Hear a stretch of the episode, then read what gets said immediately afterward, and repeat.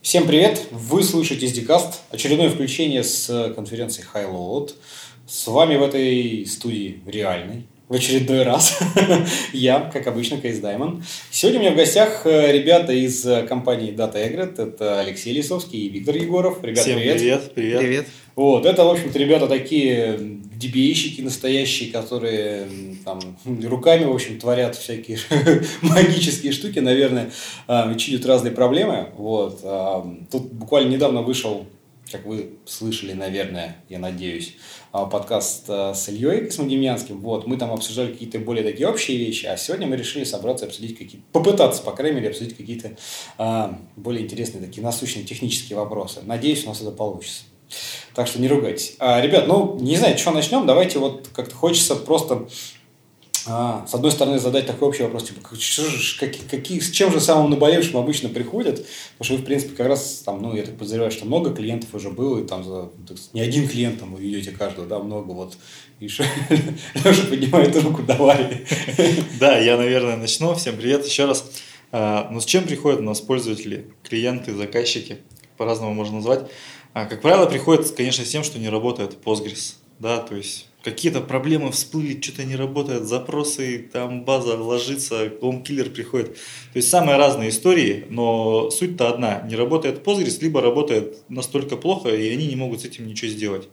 Да, и дальше мы уже включаемся в эту работу, Просим от пользователей мониторинг, логи, конфиги, доступы в базу, если договором предусмотрено, да, и уже включаемся в работу, смотрим все эти вещи, включаемся, анализируем и какие-то ну, уже а решения предлагаем. Супер, слушай, а вот если как-то так, ну, уже мне как бы ты так немножко начал, как алгоритм это происходит, да, собираешь логи, вот а просто интересно, как как бы, а, вот как вы так сверху начинаете копать, то есть, условно говоря, конфигурация железа, конфигурация логов, о, конфигурация Postgres, сразу примерно уже можно на первом этапе, это самое, наверное, очевидно, выявить какие-то косяки, что, блин, ну, у тебя там, не знаю, 10 CPU, а у тебя там 124 гига оперативы, это ты там в shared буфер выделил там 1 килобайт, ну, что-нибудь такое тут, вот. тут есть два момента. Во-первых, пользователь приходит с проблемой, у него есть какая-то проблема конкретная, которую он уже сформулировал, как бы, и вот э, хочет, чтобы ее решили.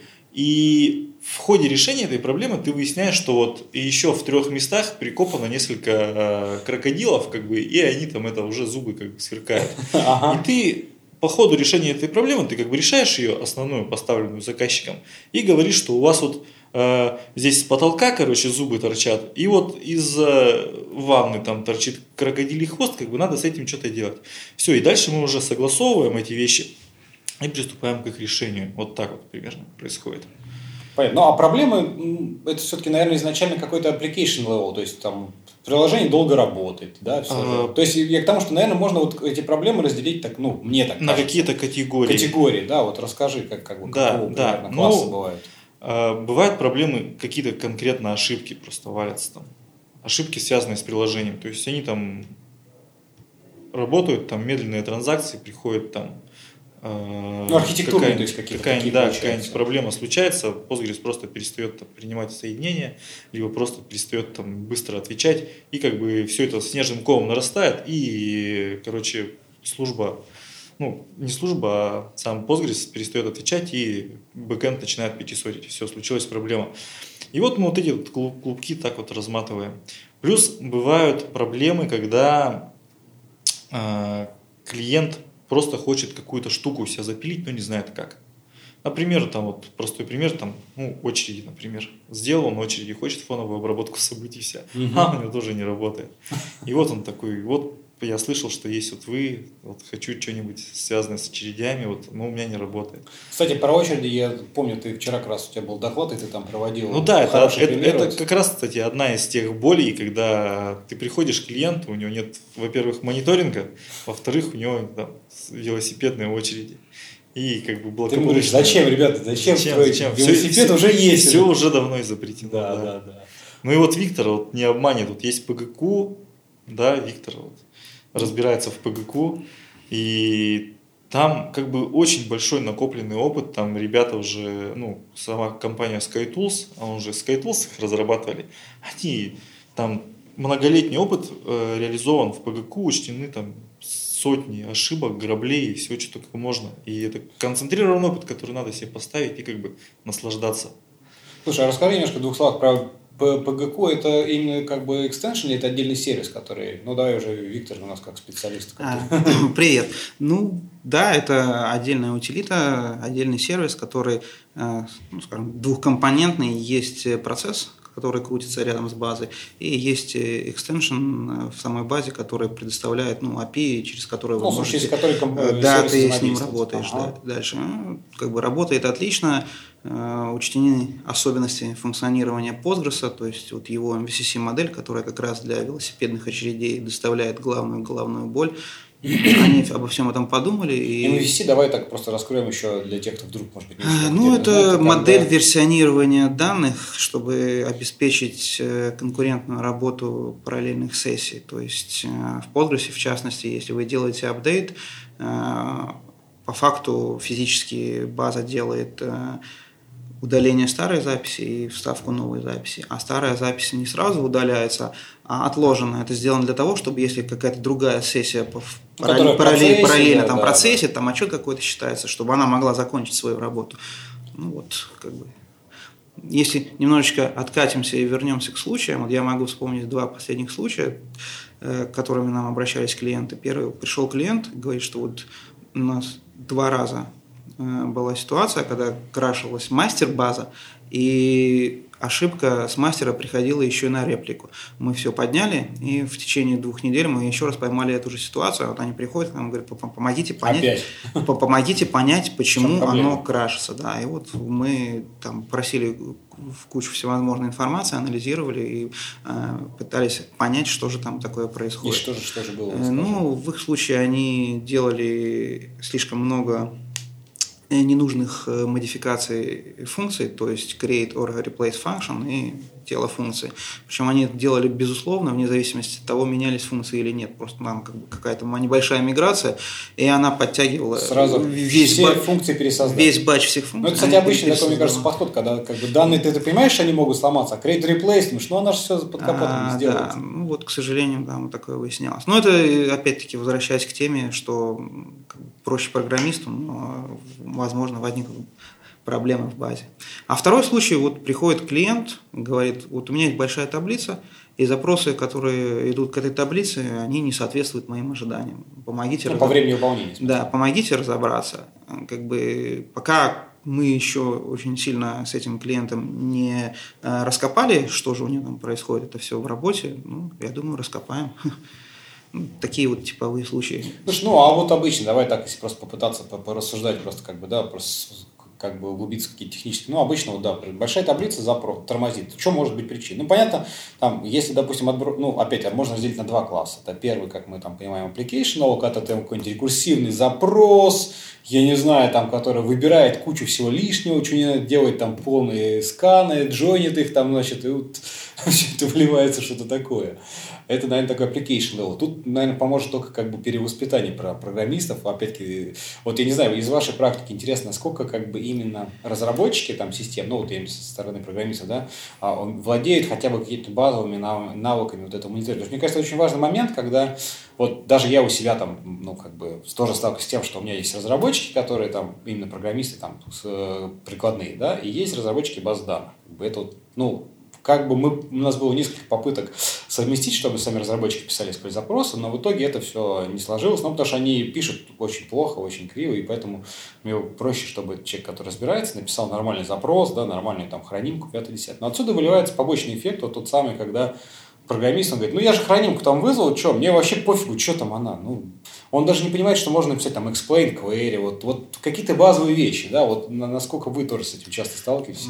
Ну, это все сказать? очень индивидуально. Иногда приходят клиенты, и ты у них смотришь, да, у них все достаточно грамотно сделано, и то есть там нету абсолютно каких-то таких детских болячек, э, и тут надо разбираться немножечко глубже. Есть как бы самый классный случай, это когда приходит клиент, у него медленно работает, ты смотришь, у него там тупо индекса не хватает, ты быстренько создал индекс, у него все залетало. Они, как правило, вообще счастливы, потому что они, ну, судя по всему, вообще плохо понимают механику, как это все работает, да, и, им классно. А когда приходит клиент, у которого ты видишь, что там ну, нормальная модель, там везде ключи есть, э, первичные, внешние, там все под, подперто индексами как следует. И тут уже надо разбираться глубже, э, каким образом он создает себе проблемы, почему вот как бы вот этот вот запрос у них там при такой нагрузке тормозит, э, и тому подобные вещи. Иногда приходится, ну как бы более сложный случай это когда мы уже не можем на стороне базы ничего подпереть, нужно работать э, с клиентом, чтобы он менял запрос.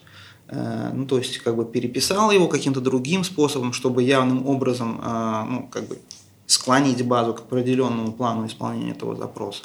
А самые противные случаи это когда мы в общем и целом видим, что выбранная ну, как бы модель данных, она уже выбрана таким образом, что с ростом она будет тормозить. То есть, то, есть, то, есть, то есть там заложена проблема производительности в, ну, в саму модель. И тут нужно как бы уже, соответственно, модель переделывать. Как правило, это самые болезненные изменения, ну, и они понятно, за, да. технический долг, который кладется в, долгий, в самый дальний ящик и тащится годами, к сожалению. Ну да, это, конечно, непросто. Ладно, а давай, давайте как-то вот хочется там со стороны базы, ну, там, не знаю, обычно это, это типичные, не знаю, какие-то проблемы в плане настройки, вот там, не знаю, э, народ нам, мне кажется, ну, насколько вообще там, как, как, из чего исходить, как правильно, там, не знаю, подбирать параметры какие-то. То есть, есть ли какие-то инструменты, э, там, не знаю, диагностики или какого-то первоначального, которые позволяют тебе оценить там на основе железа и предложить какие-то решения, может, что-то. Ну, то есть, э, понятно, что можно полезть в документацию почитать, да, долго, упорно почитать, на, потыкать на еще что-то как-то. А есть ли что-то такое, вот, что может какой-то дать быстрый, быстрый старт или, или нет? Вот такие штуки. К сожалению, ничего такого нету. Нет, да? Есть, э, ну, есть набор базовых рекомендаций из официальной документации, да, то есть, условно говоря, параметр shared buffers, типа, ну, используйте, используйте, вещей, используйте типа, да, значение там от 1 четвертой там, да, до 40 процентов, типа, и как бы должно стать нормально. Но это рекомендация как бы базовая, и все инструменты, которые пытаются там какую-то конфигурацию предложить пользователю, то есть есть там проект PG аудит, наверное, я уже не помню точно. Но суть такая, что ты там указываешь, сколько у тебя процессоров, сколько у тебя памяти, какой у тебя тип нагрузки, OLAP или OLTP, и он тебе типа предлагает набор параметров, которые нужно там в свой PostgreSConf поставить. Угу. Вот, но они все как бы вот эти вот конфигураторы имеющиеся, они как раз основаны там на рекомендациях из официальной документации. А каких-то более продвинутых вещей, которые бы там анализировали нагрузку там, и выдавали параметры, такого, увы, нету. Слушай, ну, ну так если грубо, то какие все же вот самые ключевые параметры, которые, в принципе, вот, имеют самый больший, наверное, импакт, ну, эффект, да, на, на... Ну, shared буфер мы уже много раз упоминали, это один из. Что еще просто? Ну, вот какие-то, ну, понятно, там, там миллион, там, миллион, там, но там все же есть... Поним, понимаешь же, э, все там, все эти параметры, они э, имеют значение только в определенных случаях. Ну, да, да. Вот, но если мы говорим там про какую-то базовую настройку, э, про базовую настройку Postgres, понятно, что постгрессовый конфиг, он написан таким образом, чтобы запускаться там на самом там, слабом железе. Угу. Вот. И исходя из этого, все современные сервера уже более-менее такие хорошие. Даже вот у меня персональный дома компьютер, там у него 16 гигов памяти. Это уже там можно свои виртуалки запускать, ну, там, да, да. свои базы катать, там, и я там кластер Kubernetes раскатываю, там, и все это работает. И если мы берем вот такой вот современный сервер, у него уже там будет там 64 гига памяти, там будет там 30 процессоров, Много ядер, он будет прекрасно, ядер, да. да. И дефолтный конфиг он вообще ну никак не подходит. И нам, соответственно, нужно конфиг этот адаптировать как раз вот под ресурсы этого сервера. То есть нам нужно Postgres выделить там большее количество памяти под shared buffers. А, выделить больше памяти под там, всякую временную память, которая используется там, для сортировки WorkMem, больше памяти выделить для автовакуума, чтобы он мог там большее хранилище создать там под мертвые строки, когда он там работает. Да? И вот такие вещи, их нужно просто там поднимать, поднимать, поднимать, и производительность Postgres будет становиться лучше, в отличие, если бы там был дефолтный конфиг. Плюс есть некоторые параметры, которые там влияют на то, как работают фоновые службы этого Postgres. Например, там есть чекпоинтер, который создает контрольные точки и отбрасывает уже ненужные версии, ну, ненужные файлы журнала транзакций. Соответственно, дефолтные параметры, они делают так, что там контрольные точки выполняются 5 минут, и это довольно часто. То есть имеет смысл как бы эту задачу растянуть на какое-то более длительное время, чтобы журнал транзакций не делал, ну, для журнала транзакций не делалось так много контрольных точек. Ну, если у тебя, в принципе, есть память, как бы, то, конечно, да, можно хранить больше, больше объем файла и Да, реже да. его сбрасывать. Может даже быть ситуация, что база полностью влезает в память. Прекрасный такой Ну, кейс. это вообще прикольно. Можно shared buffers поднять там, до 80% там, от общей памяти. Да, все База- блоки будут в нем жить, и как бы любой, любая выборка всегда из памяти, все классно. Да. Никаких э, грязных in memory. Слушай, кстати, вот in me- in memory вспомнил, знаешь, очень часто, я думаю, вы тоже слышали этот вопрос, когда там в других разных базах каких-нибудь есть там а, опция, когда там табличку создать in memory, ну, типа для быстрой, для скорости, да, и в Postgres этого никогда такой опции не было, и вот это известное, там, что, ребята, ну, просто ноулог, и как бы будет вам счастье, да, вот, э, как бы, что вы по этому поводу думаете? Это правда оно так быстро, вот прям, все Ну, хорошо с этим? Сейчас, Виктор расскажет, я немного 5 копеек вставлю. Можно сделать костыльный вариант. Линуксовые администраторы знают, что можно создать э, RAMFS диск, ну, TMPFS, RAMFS. Ну, неважно, Там да. их три на выбор, можно самый быстрый, по-моему, TMPFS. Вот. И потом ну, смонтировать отдельный- его, отдельный да, table отдельный space, да, в нем создать табличку и good luck have fun. Ага. Вот, но, Виктор, у тебя есть какие-нибудь идеи по этому Да у меня точно такой же комментарий, то есть это можно сделать, но... э, Но зачем? Как бы вопрос главный, да, зачем вы хотите это сделать? Если у вас табли- таблица горячая, она и так, Она и так будет в она и так будет в памяти, то есть э, это ну, как бы она динамически адаптируется. А если она у вас не горячая, то зачем вам ее в память Зачем пихать? вы Зачем вы тратите ну как бы драгоценную память на что-то, что там не должно было бы быть, и заставляете что-то более важное постоянно гонять туда-сюда с диска на диск? Да. Просто Не, ну по большому счету, как бы, если у тебя табличка какая-нибудь там, табличка сессий текущих активных, да, вот, это, то есть она часто меняется, но, с другой стороны, такая ненужная информация. Просто no log, как бы, все, WAL не забивается. Come on, зачем хранить таблицу сессий в Postgres? Есть же другие инструменты. Слушай, Ну, фиг знает, почему. Если- как С помощью спицы и булки хлеба можно сделать троллейбус. Но зачем? Не, ну это так, как бы такие... Ну, на самом деле Виктор правильно говорит. Если база, о, если таблица горячая и индексы для нее горячие, они будут шарить буферс, они будут в оперативной памяти. То есть это ну, вполне себе in memory. Если данные не нужны, подтягиваются там раз в месяц какая-то архивная партиционированная таблица за 2008 год, зачем ее держать в памяти, если она нужна раз там в Ну месяц? да, ничего страшного, можно и подождать, в общем. Можно да. и подождать, да, для одного запроса там аналитического. Слушай, ну вот э, мы тут э, немножко уже вспоминали там про диски, да, и там про чекпоинтер, который чтобы э, реже все сбрасывал.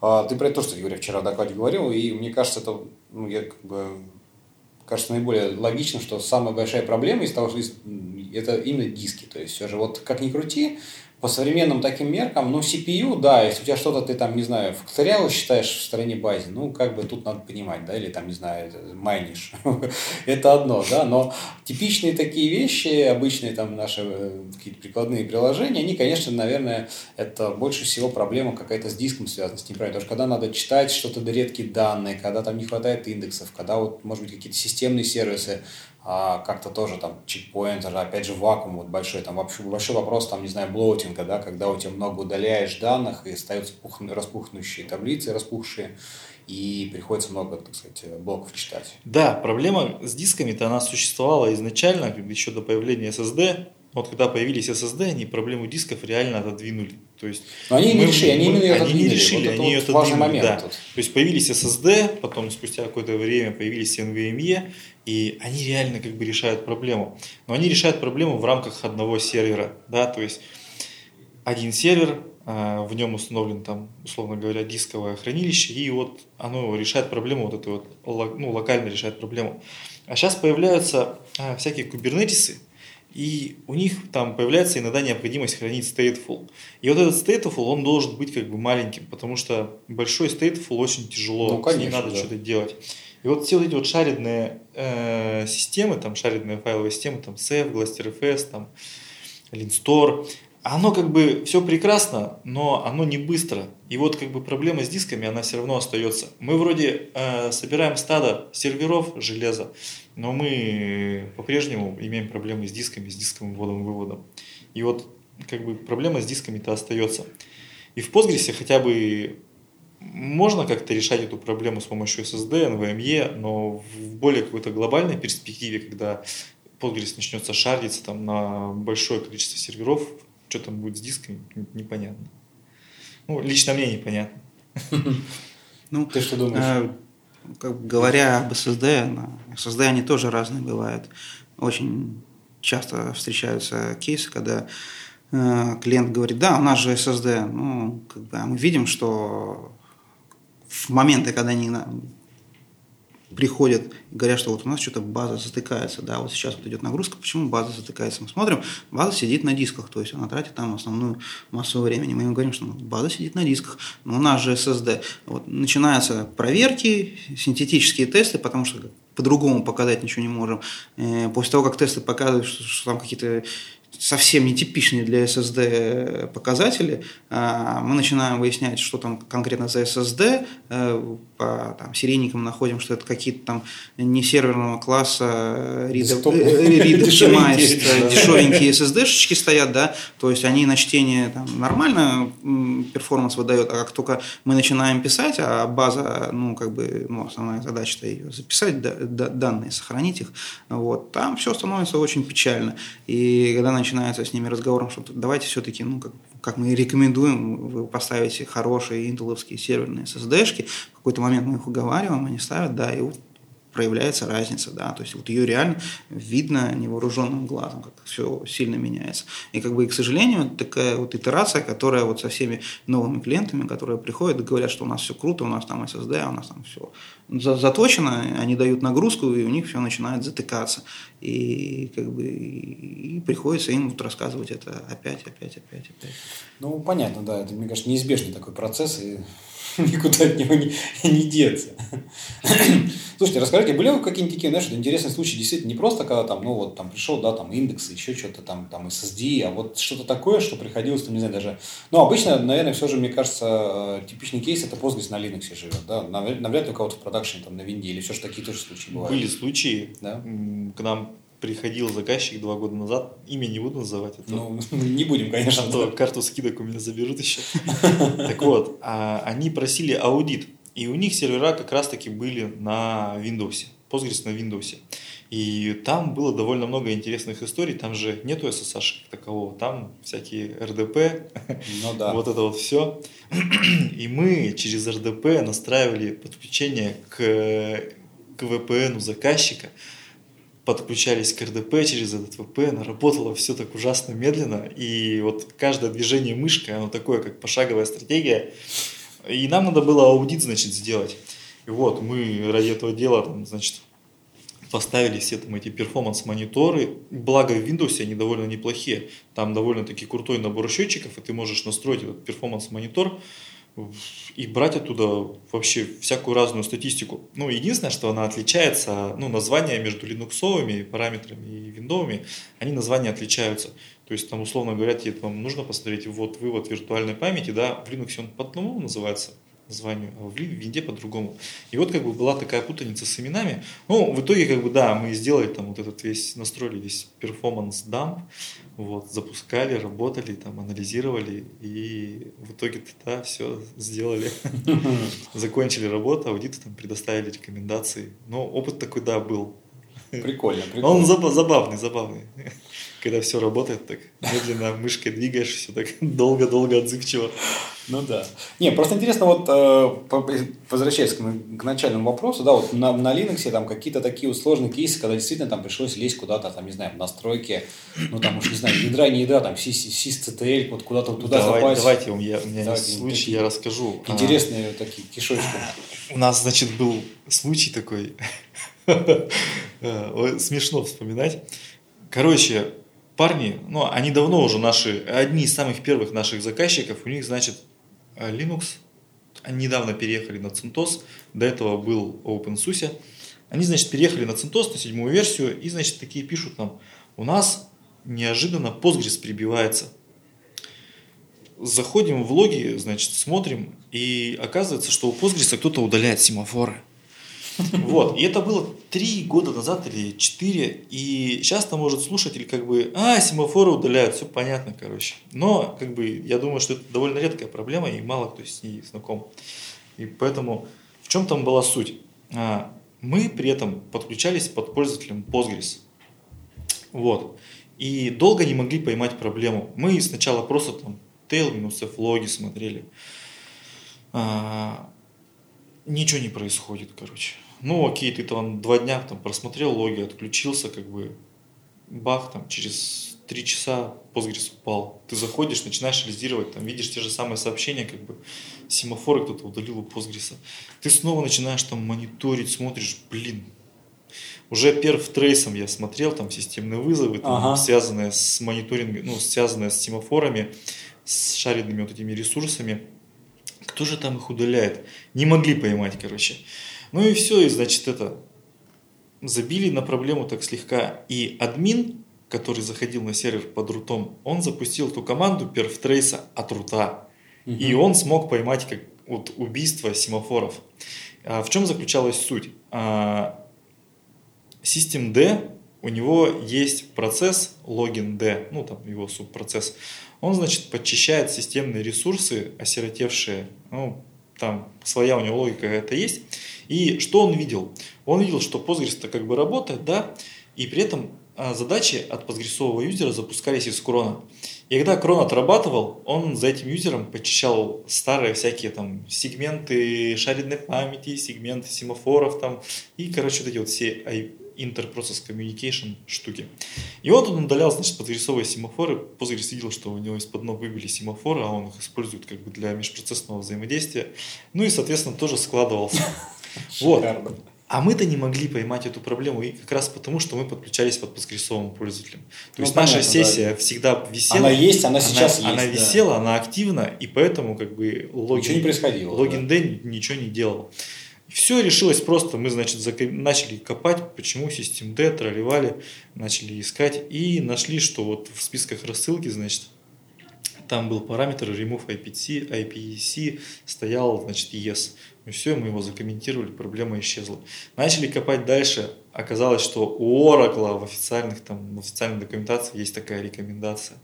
Потом она в Postgres появилась, там, CentOS 7 тоже был такой новиночный, такой, mm-hmm. там, только-только вышел. Вот, это было как бы в новинку. Мне в этом плане, вот ты вспомнил Oracle, я просто так с Oracle немножко работал, мне очень нравилось, когда их запускаешь инсталлятор, он прям делает тебе анализ системы, говорит, чувак, вот у тебя систем CTL, значит, вот надо, рекомендуем тебе там VMM, VMAX, и вот ты как бы просто копипаст раз, систем цель прописал, и уже как бы знаешь, что вот в этой части уже как бы все неплохо будет. Почему, почему такого нет в Postgres? И никто не сделает. Ну, Наверное, это связано с тем, что все-таки Oracle, ну, я тоже ставил его через инсталлятор, да, я видел этот интерфейс. Postgres мы как-то проще ставим. Он приходит с пакетами, ты поставил пакет. Не, ну я понимаю, там install. Есть, есть, есть бинарники, да, и создать, э, инициализировать новый кластер, там тоже и не DB, все готово. То есть э, процесс достаточно простой. А, ну, к сожалению, да, есть вот это вот э, дальше такая небольшая может для кого-то и большая серая зона о том, как это все настроить, чтобы оно хорошо бегало. Вот. В принципе, когда мы говорим э, ну, на конференциях или еще где-то о том, как настраивать сервера под Postgres, мы никогда не начинаем сразу с э, настройки самого Postgres. Всегда объясняем, что вы должны настраивать весь сервер целиком под базу.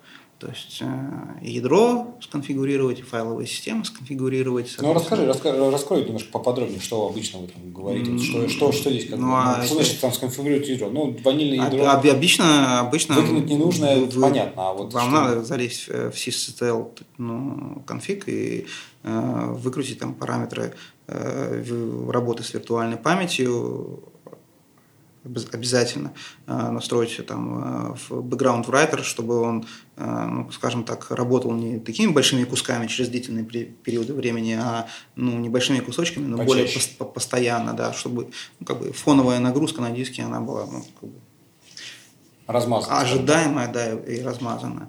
Ну, то есть как бы это все нужно обязательно сделать. Э, если у вас там... Ну, какие-нибудь там, не знаю, банальные, наверное, там Max Open Files, наверное, кажется. Postgres юзает, кстати, нет? Ну, Max Open Max Files, Open Files не, не такая проблемная вещь.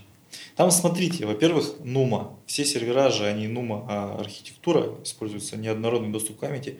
И если больше одного процессора, соответственно, NUMA автоматически используется. Отслеживаем NUMу, смотрим, чтобы была всего одна зона, и память была в режиме интерливинга, ну, чередования памяти.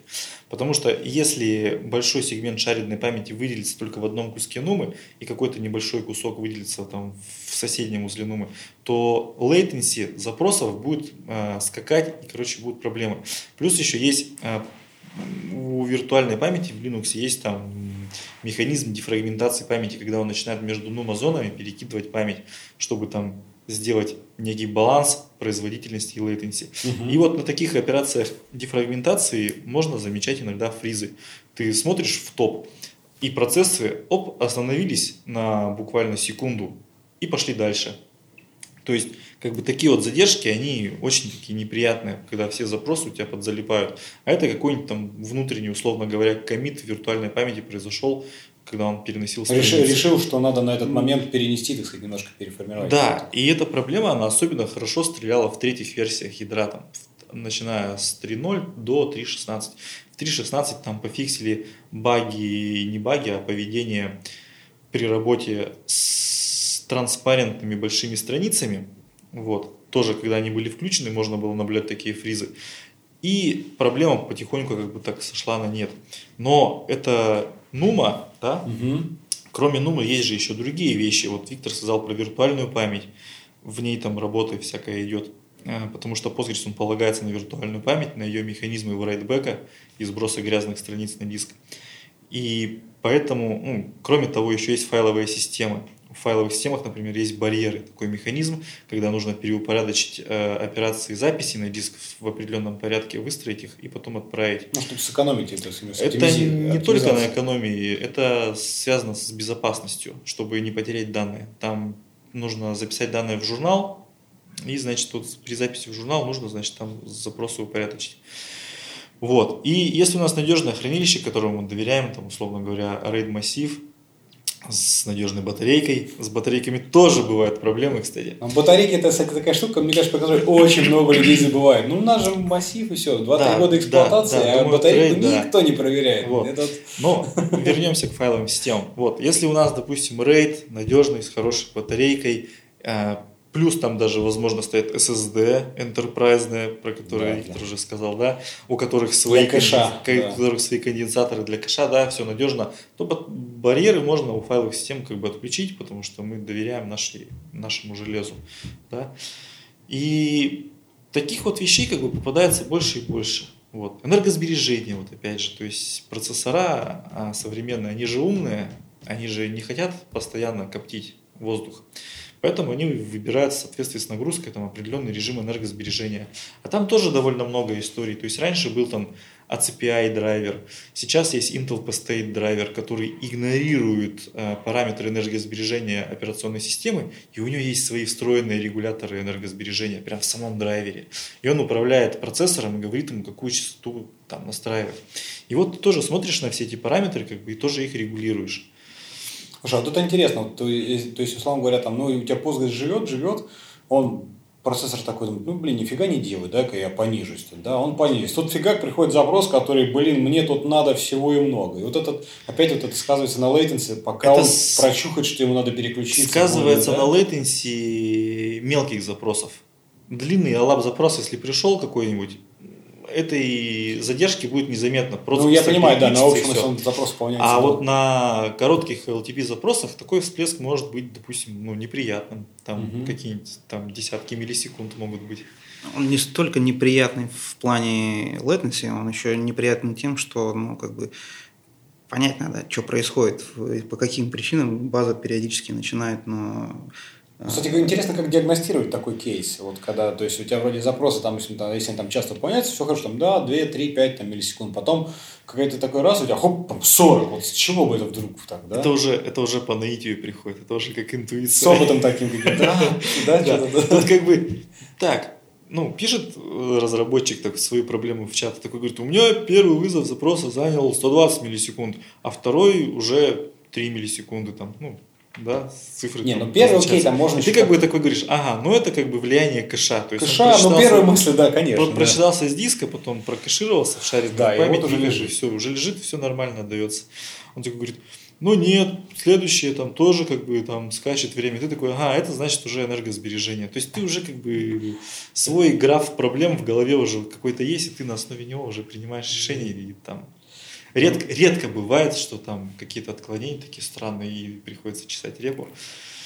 Слушай, еще вот э, про файловые системы хотелось тоже немножко по -по -по раскрыть мысль. Вот а Postgres, он, в принципе, э, ну, в отличие от того же Oracle, где там есть всякие директ там, и HSM, которые напрямую с блочным девайсом, они так хвастаются, что, ребята, мы тут сами, значит, и там размажем, разрулим, и дайте нам только блок девайса, и не парьтесь, нам операционка вообще не важна, да? В Postgres этого не было, нет, и, э, насколько я понимаю, вот вроде как это и не нужно. То есть народ считает, что это так, не нужно. Это нужно, это сложно. А, я, знаешь, да, наверное, я, я чуть ошибся, что из-за архитектуры, которая была реализована, добавить сейчас поддержку именно такого прямых, прямых там, чтений, это Они тяжко. умышленно пошли на такое поведение, потому что они, э, ну как, во-первых, у Oracle ресурсов немножечко побольше. Ну, это мы все понимаем, вот. да, конечно. А, и они не хотели себя ограничивать э, э, каким-то определенным узким кругом систем операционных, на которых они могут работать. И поэтому они сказали, что они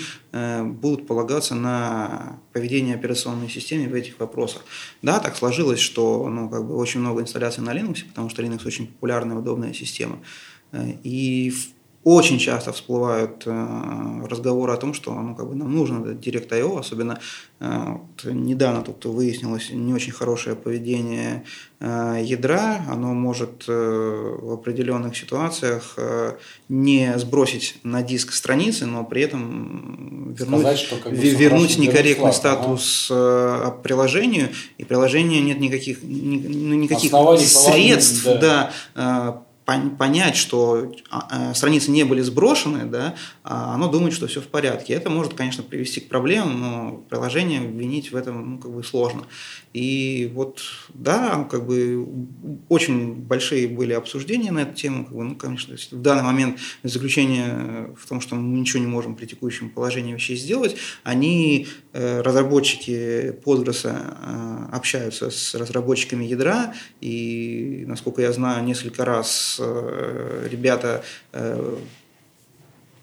по-моему, посещали метапы и, в частности, обсуждали с разработчиками ядра, то есть, как бы со своей стороны, какие э, база выдвигает требования и ожидания О, к операционной да, да. системе, что и что бы они хотели видеть, чтобы что изменилось в операционной системе. Ну, как бы, к сожалению, ну, тут вот это поведение Linux такое, ну, нужно ждать, когда изменится статус-кво в ядре. Ну, что ну, хорошо, пока, пока, в общем, юзаем файловую систему. Вот, кстати, тоже на каких обычных файловых системах база, база все же в Linux живет? Есть у вас тоже какой-то? Ну, там, понятно, что, наверное, на Экста там 2-3 уже никто, не, или все же есть тоже? Ну, просто что, что сейчас, как бы, вот опять, может быть, какие-то плюсы, минусы там именно файловых систем с точки зрения размещения на них а, ну, вот, тут... Э, данных, баз, баз данных, там, например, Postgres. Первое, это мы занимаемся администрированием базы, мы не, заним, не занимаемся администрированием э, серверов, инфраструктуры клиента. Если мы приходим к клиенту, у него внутренняя политика работать вот на таком железе, с такой операционкой, на таких файловых системах, мы тут особо ничего повлиять не можем. Мы да, можем дать какие-то рекомендации, там, ну, да, далее, если... Если, если нам что-то кардинально не нравится, но тут мы как бы подстраиваемся. А в принципе для себя мы не заморачиваемся, а используем X4. X4, да? да? То есть не XFS, там, не ZFS? XFS э, тоже используется у некоторых клиентов. ZFS, по-моему, нет. Вот, кстати, интересно, вот ZFS тоже, ну, такая, ну, конечно, понятно, там, что в Linux его, как бы, к сожалению, там, в ядре нету, да, только через, там, экстеншн, а там, в BSD-шных, в солярке, там, оно все есть. Но вот их там, вот эта тема снапшотов, и вот, э, как бы, с точки зрения базы, вот, интересно просто порассуждать, не знаю, просто интересный механизм для того, чтобы, может быть, там, за счет вот этого механизма файловой системы, да, сэкономить или где-то там как-то а, добиться больше там какой-то, не знаю, надежности базы, вот, вот что-то такое, какие-то мысли. То есть речь об, о бэкапах? Ну, например, кстати говоря, да. Вот, кстати, как ZFS всегда же приводит хорошо, что ты там делаешь просто снапшоты и всегда можешь легко быстро там откатиться. У меня тут нет никакого experience а, я не могу это прокомментировать. Э, то есть, э, с моей точки зрения, э, бэкап после того, как вы его сделали, нужно протестировать, что вы с него можете восстановиться. Вот. И если эта процедура отлажена, если вы не только делаете снапшоты, но и с завидной регулярностью восстанавливаете из них базу, и вы проверяете, что к этой базе восстановленной вы можете, она нормально поднялась, вы можете к ней подключиться, и там те данные, которые вы ожидаете там увидеть, пожалуйста, пользуйтесь этой функциональностью. Мы ну, как бы у своих клиентов э, настраиваем в основном ну, стандартные подростковские э, системы бэкопирования. Это э, снятие логических снимков по гадампам для длительного хранения, и если клиенту необходимо, снятие full бэкапов и хранение, ну, архивирование транзакционного лога для point-in-time recovery. Ну, то есть то, что мы настраиваем. Ну, как бы у серьезных клиентов, у которых большая нагрузка и как бы там важные данные, особенно ну, да, финансовые, это ну, нужно делать обязательно. Если нет, ну как бы там начинаем гундосить постоянно, ну, надо сделать бэкапы, надо сделать бэкапы. Тем более сейчас это можно все хранить в S3, и то есть не встает вопрос о том, что ай, у нас там не хватает места, ну как бы все доступно. Ну, мне кажется, место, даже сейчас место, оно в принципе довольно такой дешевый ресурс, то есть, ну, Поставь ты себе еще там, купи себе полку дисков, даже самую дешевую, но все равно у тебя уже будет лишний бэкап, это всегда плюс. Ну да. Слушай, а кстати говоря, если вот к, вообще к инструментам для бэкапа, вот, но как бы pg_dump, понятно, это штатные вещи, а что-то еще какие-то есть вещи, которые вот, ну, популярные, удобные, или, в принципе, pg_dump вполне достаточно вот из вашей такой практики? Ну, по годам это же логические снимки, ну, да, то есть да. вы можете просто-напросто развернуть этот э, снимок в э, в другую, ну, в другой инстанс и начать с ним работать. Вы не имеете возможности сделать point-in-time recovery, то есть э, восстановиться на какую-то определенную точку во времени. Вот, и для того, чтобы иметь эту возможность, вам нужно ну, как бы, делать э, бинарные бэкапы.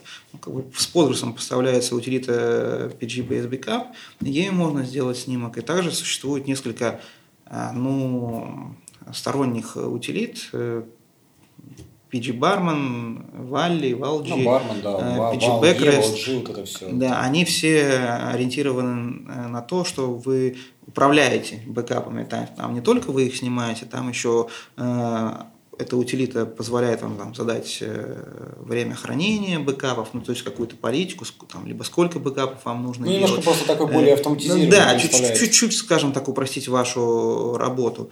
Вот. И как бы, ну, тут уже кому что удобно. Угу, угу. Главное, чтобы у вас были бэкапы, главное, чтобы вы обязательно тестировали Да, здесь вопрос удобства. Если сервера размещены уже в Амазоне, то, конечно, имеет смысл использовать там ValG. Да, если есть какое-то свое оборудование, свои там, дата-центры, свои полки, свои сервера, то можно использовать PG Backrest, PG Barman и на своих там серверах размещать каталог, угу. каталог резервных копий.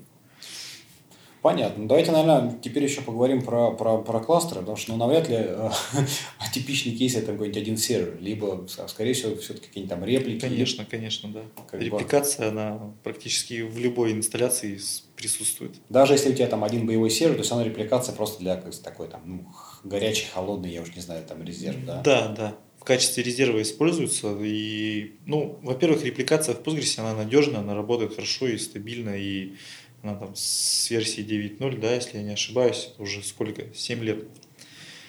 За 7 лет она как вызрела, насто... Ну настоялась, да, да, надежно. Детские болечки и все Поэтому как бы бояться ее, бояться ее использовать не стоит. То есть, да. Ну, ты говоришь по стандартной логической. Да, по стандарту, если ты используешь Postgres, да, то ты себе для отказоустойчивости вешаешь там реплику и используешь ее. Единственное, что настраиваешь там, она по умолчанию синхронная, можно использовать синхронный вариант, но это как бы уже, если уже клиент действительно этого хочет, потому что там тоже есть свои ограничения. Ну, да, конечно. Но Надо дождаться записи, там, да, журнал. Да, пока журнал запишется, воспроизведется, все эти вещи. Но да, репликация используется. То есть это как бы вот must have. Име, имеешь Postgres, имей Слушай, а ведь э, какие для, для репликации что-то еще какие-то есть сторонние, да, средства? Вот их же столько много было, ну, мне кажется. Смотри, раньше была логическая репликация на основе триггеров, триггерная репликация Слони и Ландист. О, Слони, да, я помню. Вот. вот. Они до сих пор используются, между прочим. У нас есть клиенты, у которых есть Слони репликация, они тейбл, ну, табличные сеты, угу. наборы таблицы реплицируют между серверами. И это тоже вполне надежная штука. Единственная задача возникает там добавить табличку какую-нибудь, либо там сделать на ней какой-нибудь альтер. Там поле добавить, там тип поменять. Ну, тип поменять, по-моему, нет. В основном поля добавляем. И оно работает надежно и без проблем. Вот. Я Плюс, хочу плюс еще... есть, А. есть некоторые отличия между логической репликацией, которая бинарная, постгрессовая, и вот триггерная. Виктор, наверное, про нее и хотел рассказать. Эх. Про сериализацию. Нет? Ну, я хотел добавить, что эм, как бы я думаю, что от э, триггерной, ну или логической репликации в принципе уйти не получится, потому что она дает дополнительный функционал, который не предоставляет физическая Ну, гибкость. Она дает гибкость, Она дает гибкость, безусловно. да. Самый главный ее, собственно, плюс. Вот. И да, и плюс еще вот у Слони там есть такой э, такая особенность, что он сериализирует транзакции, которые происходят на мастере и обеспечивает ну, доступность изменений на реплики в серийном порядке. То есть есть некоторые случаи, к сожалению, я не могу вам привести пример, потому что сам с этим не сталкивался, но м, были обсуждения, и люди говорили, что мы, им нужно это для работы, чтобы на реплике транзакции Иметь точную последовательность вот такую же, да, вот журнал се- се- се- же. сериализованное Ага. наполнение реплики. То есть э, Слони это делает из коробки. Вот. Ну, мне кажется, все-таки это такая достаточно Ну и логическая вещь. встроенная репликация, она еще на данный момент э, ну, как бы даже немножко наверное, не дотягивает до того, что могут предоставить э, триггерные репликации, потому что как бы встроенная не умеет реплицировать э, секвенсы, то есть это еще не добавлено. Вот. Ну, как бы это все будет развиваться. То есть данные будут консистентны, но как бы айдишники в секвенсе не, не да, секвенсы не будут меняться, да. Вот. Ну, то есть есть расширение PG-Logical от Second Quadrant, которое ну, как бы построено на той же технологии. Вот. Оно умеет э, секвенсы тоже менять. Вот. Виктор, у меня такой вопрос. Э, Встроенная логическая бинарная репликация. Встроенная логическая. Бинарная. Четыре прилагательных. А, Ты когда реплицируешь таблицы, там индексы. Что с индексами происходит? Они реплицируются? Либо ты можешь свои индексы Нет, навесить? ты можешь свои индексы навесить. Главное, чтобы у тебя был первичный ключ. Ага, потому что вот без так. него Ну, она не Первичный будет. ключ, то да, то да. Вот. А, ну, обеспечивает ну, в этом-то вся и соль, что у тебя ну, идет логический разрыв, то есть это не, не бинарная копия пред- ну, мастера, с которого ты реплицируешь. Да, это есть все- это все абсолютно все- другая логическая инстанция, которая живет своей жизнью, ты там реплицируешь эту табличку, у тебя там другие индексы для других целей Вот, и так да. далее. Ну, это хорошо с точки зрения, например, когда ты данные там из LTP в куда-нибудь э, в хранилище складываешь, да, Да. тебе не нужны боевые индексы вот эти горячие там, да, а тебе нужны совсем другие там по датам, по совсем другим. Это очень Да. удобно с этой Да. точки зрения. Да. То есть, вот, наверное, такой ти- типичный кейс использования Да. логической Ну вот э, стандартная логическая репликация, она, к сожалению, не будет работать, если вы, например, хотите э, свести из э, многих операционных баз э, таблицы в одну и, например, дать им название ну, с каким-то суффиксом там, там, по стране, по региону и так далее. Переименовать таблицу не получится. Э, Триггерная репликация это позволяет, а встроенная логическая нет, только один к одному. Ну, есть такое ограничение. Я обсуждал его с разработчиками, они говорят, что да, есть такая задача в бэклоге, но, вот, к сожалению, она не самый высокий приоритет имеет, когда-нибудь появится, но пока вот... Ну, кстати, да, мне тут что-то тоже кажется, в принципе, удобно, когда там, если несколько разных баз, именно собирать в одну для той же самой, опять же, хранилища. Ну, да, как для- бы для вот ваших, там, мое да. предыдущее место работы, мы как раз э, из-за этого не переходим. Там Londiste используется, на логическую перейти ну, нет возможности. Понятно.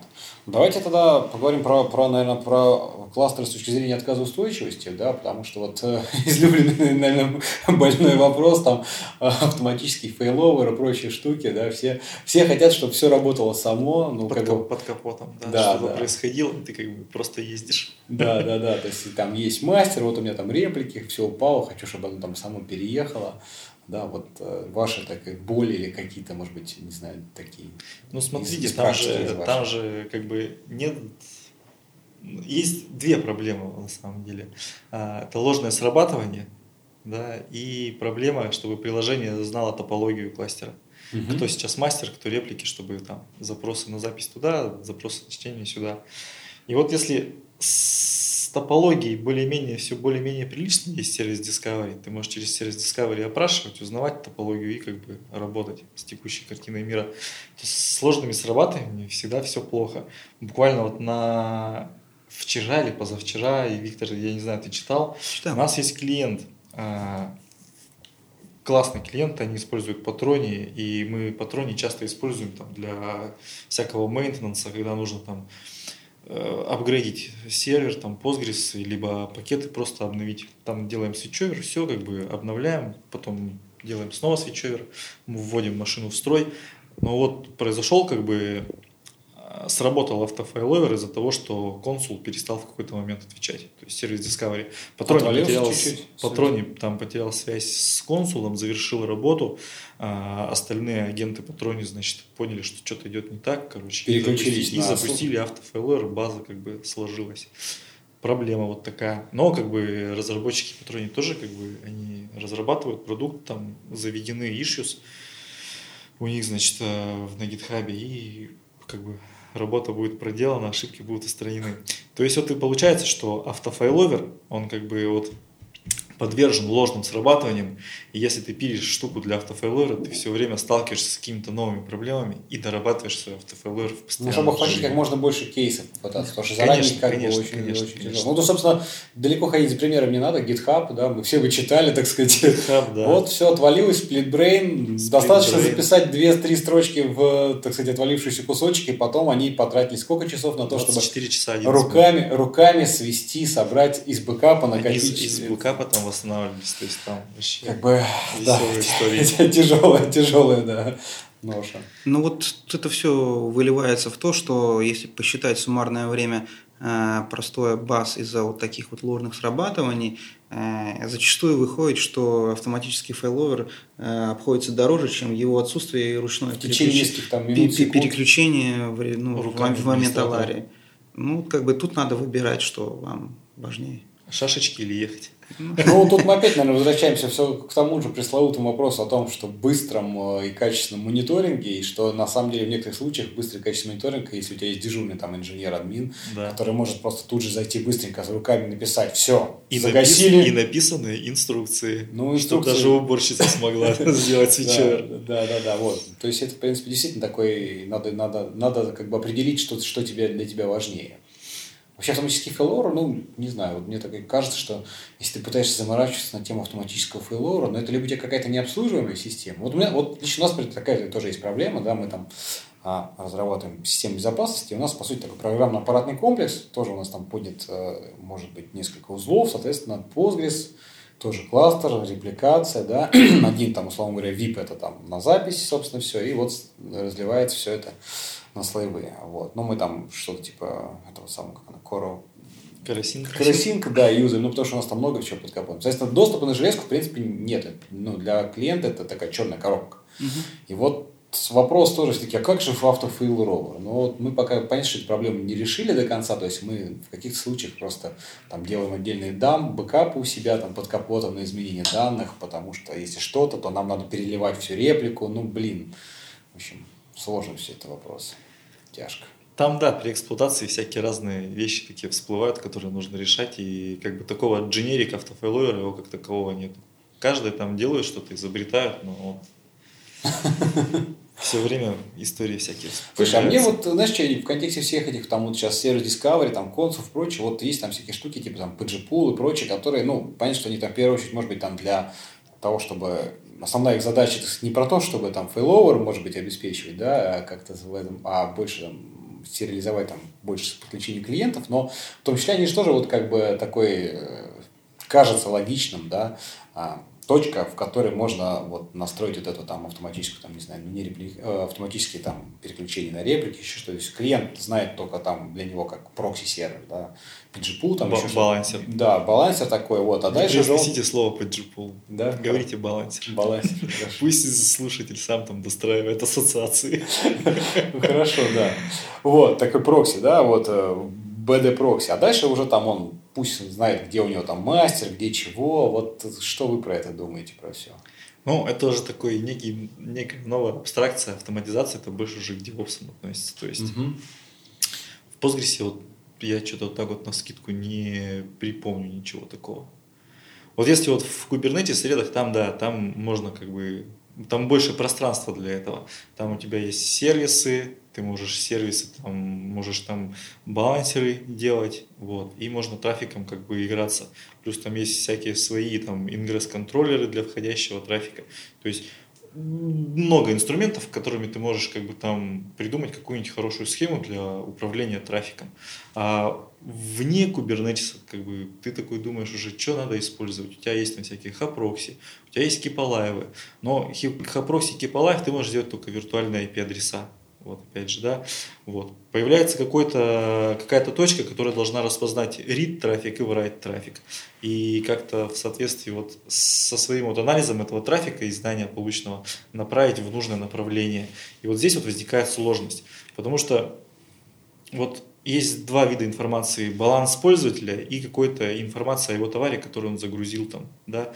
Понятно, что баланс пользователя нужно всегда знать самый последний, самый актуальный, самый свежий. Его нужно прочитать с мастера потому что реплики могут асинхронные быть, они могут работать с отставанием. А информацию о товаре там, или какую-то другую, там, я не знаю, статус пользователя, там, я не знаю, можно прочитать с реплики, там, задержка в секунды. Как бы, ну, ничего страшного не случится, да. Вот. И вот эта вот балансировка чтения записи, она всегда, ну, и в идеальном случае на уровне приложения должна быть. То есть приложение должно узнать, откуда ему следует читать данные. Вот. А выносить вот это вот э, разделение трафика на чтение и на запись, ну,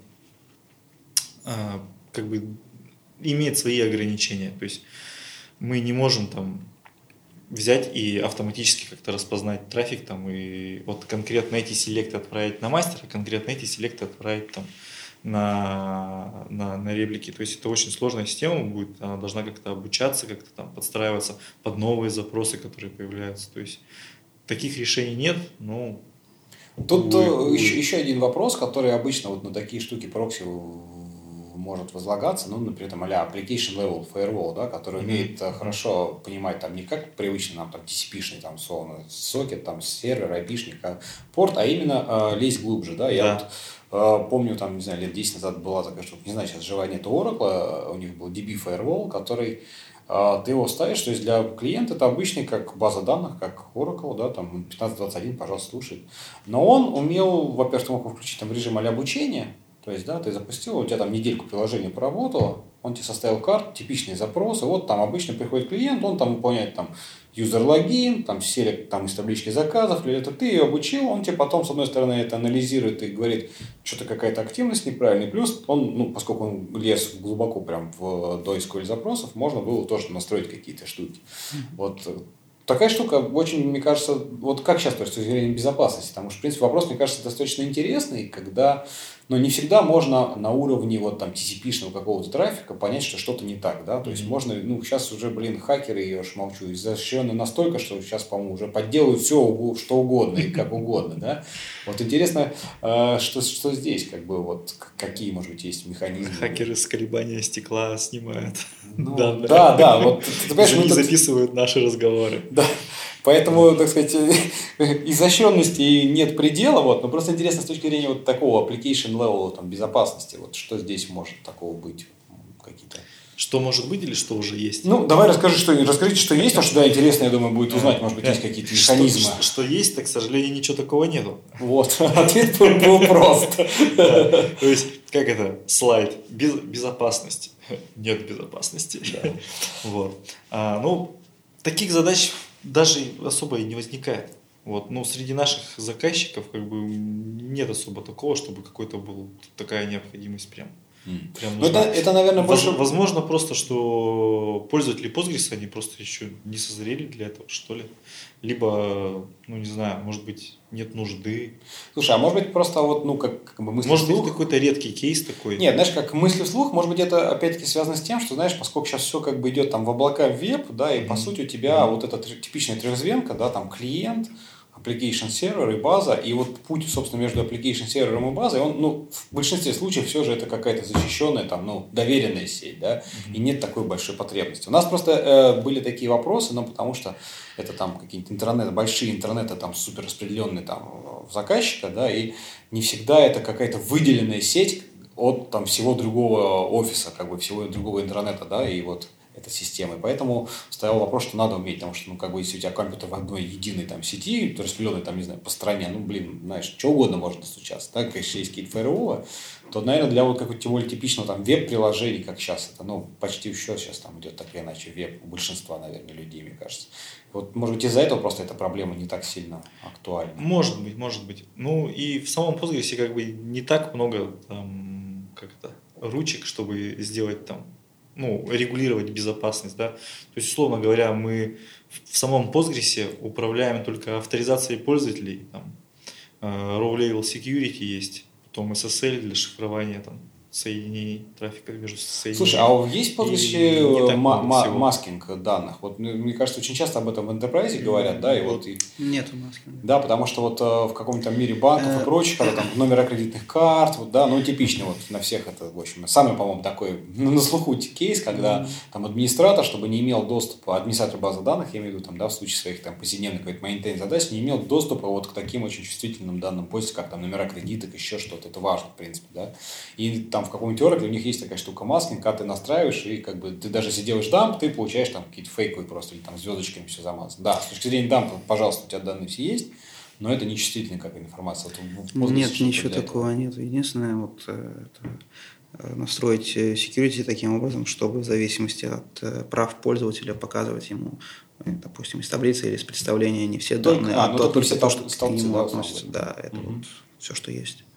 А есть какие-то, не, не знаете, вы есть какие-то вот обсуждения вот на эту тему? Потому что, в принципе, Postgres сейчас довольно вот как бы он, ну, на коне таком, да, и, в принципе, там финансовый сектор это такой лакомый кусочек, ну, большие э, нагрузки. Там, Обсуждения, ну, как бы они иногда проскакивают, но таких вот горячих топиков э, на эту тему в данный момент я не наблюдаю. Они больше сконцентрированы на э, в последнее время ну, вот, партиционировании, на параллелизме, то есть на таких фичах, которые позволили бы держать больше объем данных в рамках одного инстанса и проще ими управлять. А конкретно вот э, обфускация данных, маскинг, я не могу сказать, что там что-то активное э, происходит. Mm-hmm. Слушай, ну вот ты как раз, кстати, затронул там тему улучшения в плане там шардирования и прочего. Мне кажется, как раз мы так логично подходим к тому, что не так давно чуть ли не на днях вообще 11.1 11, вышло, да, на днях, по-моему. Вчера, да, вышло 11.1. Вот.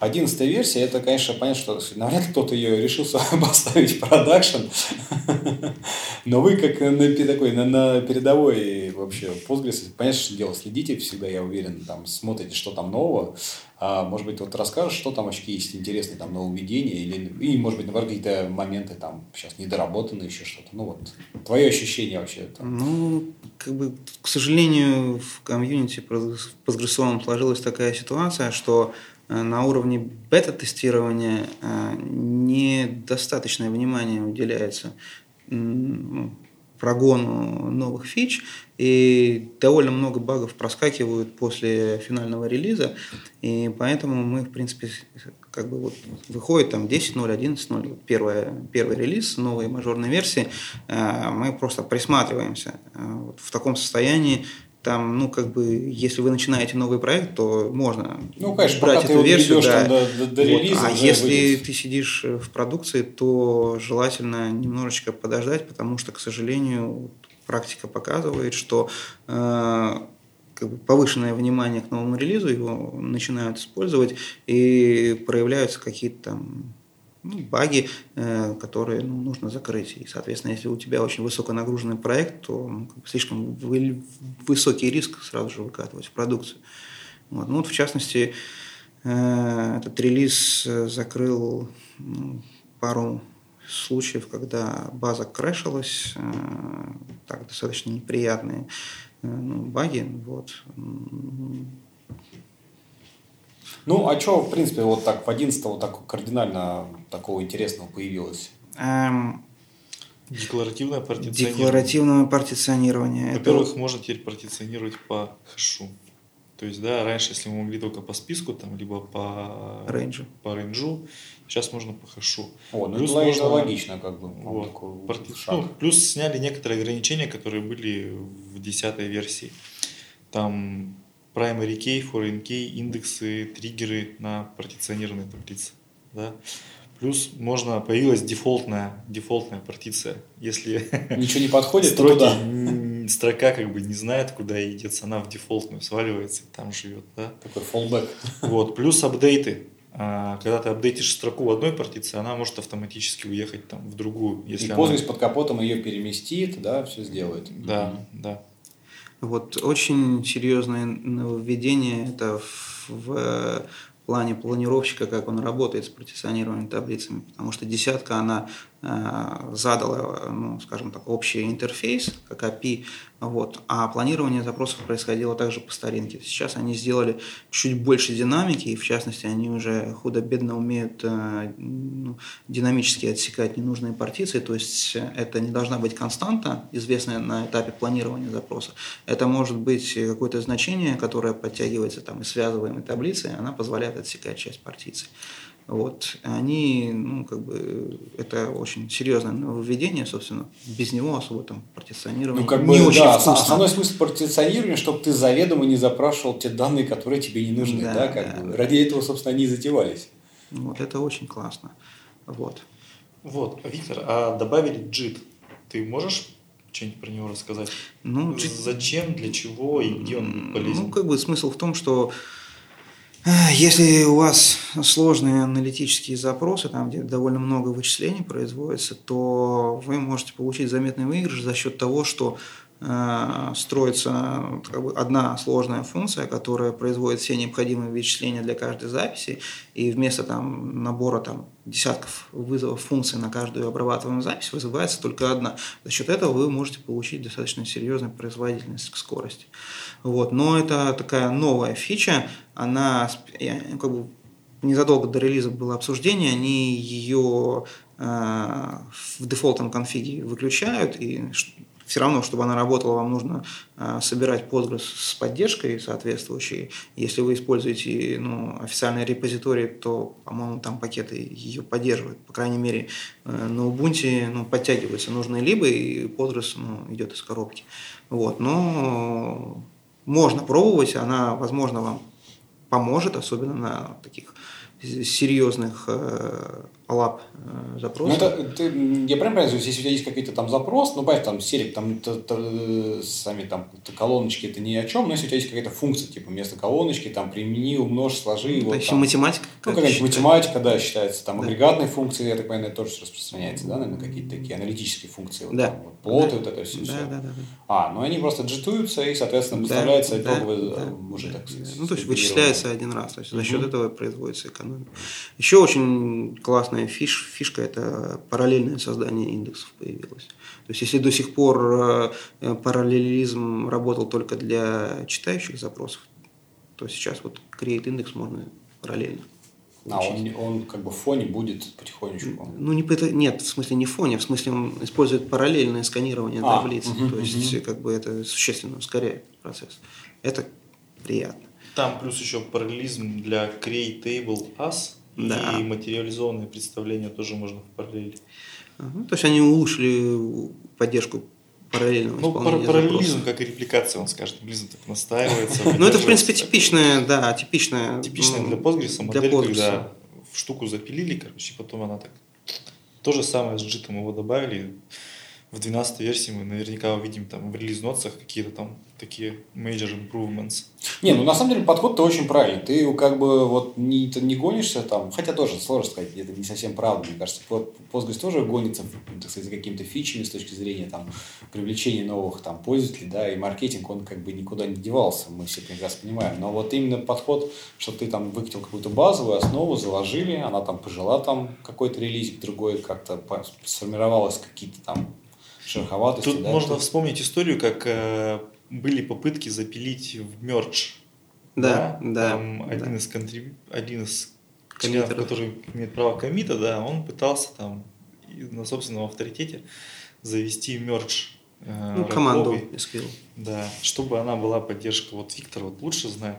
Он ну, следил за как бы, ну, мерч команда, то есть есть insert, update, select э, и вот merge, то есть э, это означает, что если записи нет, мы, допустим, их вставляем. Если ну, это он же, он, же, он же absurd, как сейчас. Ну, да, да, да, ну, как бы, вот. И они очень хотели вот именно вот такой синтаксис запилить, и это было сделано таким наскоком, то есть вот как бы появился патч достаточно поздно в цикле э, разработки, э, вот он там прошел пару итераций, причем появился он от одного, от одной из компаний, которая участвует в разработке, э, прошел несколько там итераций, ну, его посмотрели, и через какое-то время вот тоже представитель этой же компании, который является коммитером, говорит, а, он в нормальном состоянии, ты что, закоммитил. Погнали, да. Да, погнали. И как бы а остальные коммитеры тоже, ну, как бы коммитеры, поскольку они имеют право модифицировать код, они как бы считаются, ну, такими авторитетными ну, людьми, конечно, которые да. имеют право принимать серьезные решения. Они начали высказываться за то, что как бы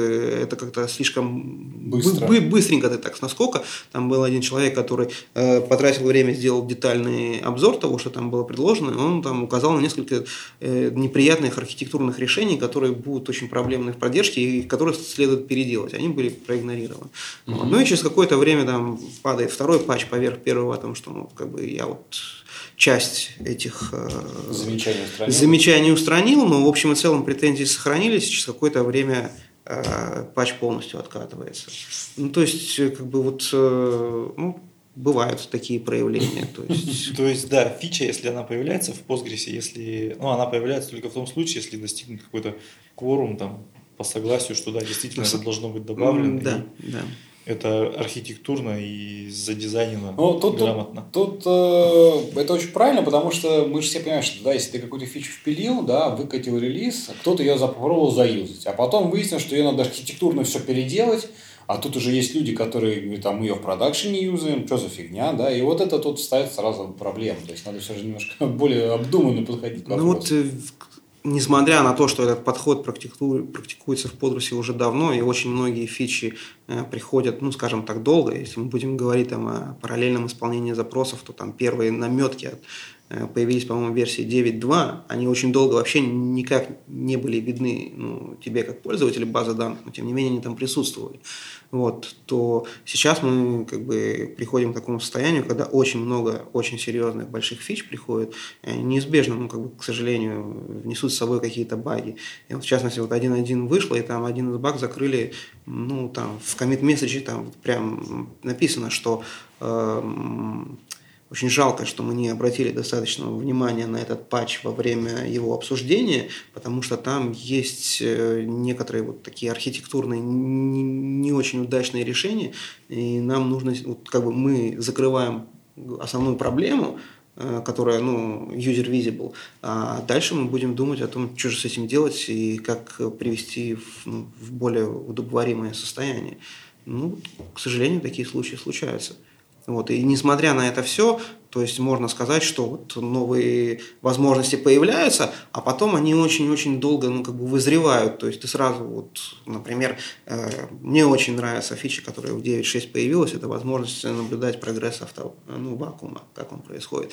Угу. Ну, как бы есть, была создана инфраструктура за возможностью наблюдать длительные процессы, которые происходят в базе, но пока только вакуум. Больше ничего нового не добавляется. То есть, э, возможно, это делается э, с тем умыслом, что добавление, ну, как бы а, возможности мониторить другие части системы, это уже не столь сложная задача, ее может э, сделать патч, какой-то, ну, скажем так, не э, матерый разработчик, а кто-то, кто хочет, ну, скажем так, влиться в процесс.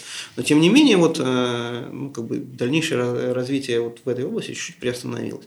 И, как бы, ну, везде мы наблюдаем, то есть в десятке появилась встроенная логическая репликация, а в одиннадцатой для логической репликации встроено никаких особых грандиозных нововведений нет, хотя внутри очень много что было переделано по фикшену, то есть была проделана работа.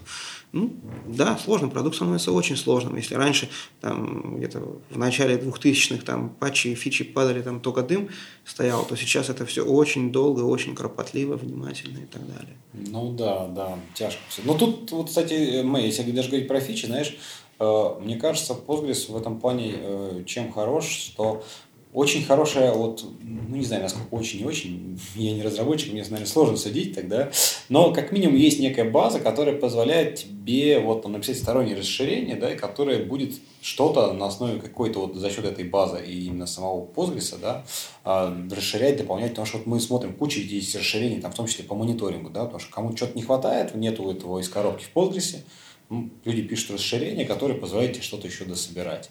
И вот это такой всегда компромисс между тем, чтобы тащить все как бы в ядро, условно говоря, не факт, что оно всем нужно, да, это же все больше кодовая база, пухнет, она и так там уже содержит какие-то там не уж не сколько там строчек, тысяч, миллионов там в Postgres кода. Не, не, не знаю, не считал. Вот, да, с другой стороны, как бы, пожалуйста, можно всегда сбоку. Если это что-то хорошее, ну почему? Можно тоже так же отдельно поддерживать, в общем-то, и пользоваться. Но, безусловно, для этого нужна какая-то основа, вот, вот что-то, что было в ядре. Мне кажется, про это тоже как-то, я не помню, кто-то рассказывал, какой-то доклад был. Вот. Э. Не, ну, как бы расширяемость Postgres изначально была заложена, и она действительно хорошая. Э, вот. Но другое дело, что, э, ну, как бы, очень хочется, чтобы то расширение, которое тебе нужно функционально, которое ты хочешь поставить на свою боевую базу, оно было бы еще и в таком состоянии, чтобы ты был бы уверен, что оно ну, не завалит. В, как, в каком-то особом случае, да, не поведет себя очень неприятным образом. То есть, вот, а поскольку это все разрабатывается, ну, скажем так, э, ну, энтузиастами, там, и получается, что ну, там нету достаточного внимания со стороны э, ну, разработчиков да, самого подреса, которые угу. там очень хорошо понимают его архитектуру и могли бы указать на какие-то там нестыковки, которые лучше было бы реализовать иначе. Ну, вот так вот. Ну, да, да, наверное, как-то так. Ладно, что, давайте, наверное, может, в самом таком завершении уже, может, какие-то вот, что нового мы там в 12 планируем такого интересного? Вот, Са- самая, самая большая ожидаемая фича в 12 это в том, что вот проблема верси... э, системы версионирования в Postgres, она для многих вызывает проблему, э, ну, как бы вызывает сложности в поддержке базовой продукции, и поэтому очень давно думают о сделать что-то похожее на то, что сделано в Oracle, когда есть андулок отдельный, и, а в хипе у нас только актуальные версии блоков. И чтобы сделать это все красиво, сейчас разрабатывается API для подключаемых сториджей. Вот. Но это делается таким образом, чтобы ну, все равно как в настоящий момент весь контроль над э, транзакциями. И прочим в ядре, сохранялся в ядре, там просто у нас немножечко меняется API ну, нижележащего сториджа, и вот в частности там в EDB они уже заявили, что они как бы тоже внутри себя э, ведут работу, и когда будет известен ну, более-менее окончательный вариант API со стороны сообщества, они подстроят э, свою разработку под этот API и тоже, скорее всего, в open source отдадут э, вот как бы первый, там, скажем, отличающийся тип сториджа, который будет работать ну, примерно по такому же принципу, как в Oracle, когда э, ну, у нас undo выделен в, отдельный, в отдельную зону, а в основную часть таблицы у нас хранится самая актуальная версия этого всего. Ну, как бы, вот, вот, наверное, это самая такая ожидаемая фича. Ну, правда, она очень сложная, тут гадалки не ходи. Не, ну, да, если учесть что как бы ее никогда не было, то тут, тут э, это большое такое нововведение. Ладно, что, мне кажется, неплохо мы так обсудили. Давайте, наверное, на этом... Было, было хорошо. на этом поставим точку в этом выпуске. Ребят, спасибо вам, что пришли. Да, вот. спасибо. Напомню, что у меня в гостях был Алексей Лисовский и Виктор Егоров из Датегрета. Вот. Друзья, а вам спасибо, что слушали. Пишите ваши замечания, комментарии, предложения, пожелания. Будет очень приятно. Если есть какие-то вопросы, тоже не стесняйтесь. Я ребятам передам. Думаю, они найдут минутку, чтобы на них тоже ответить. Да, конечно. Конечно. Все, всем счастливо. Спасибо. Пока. Пока-пока. Пока.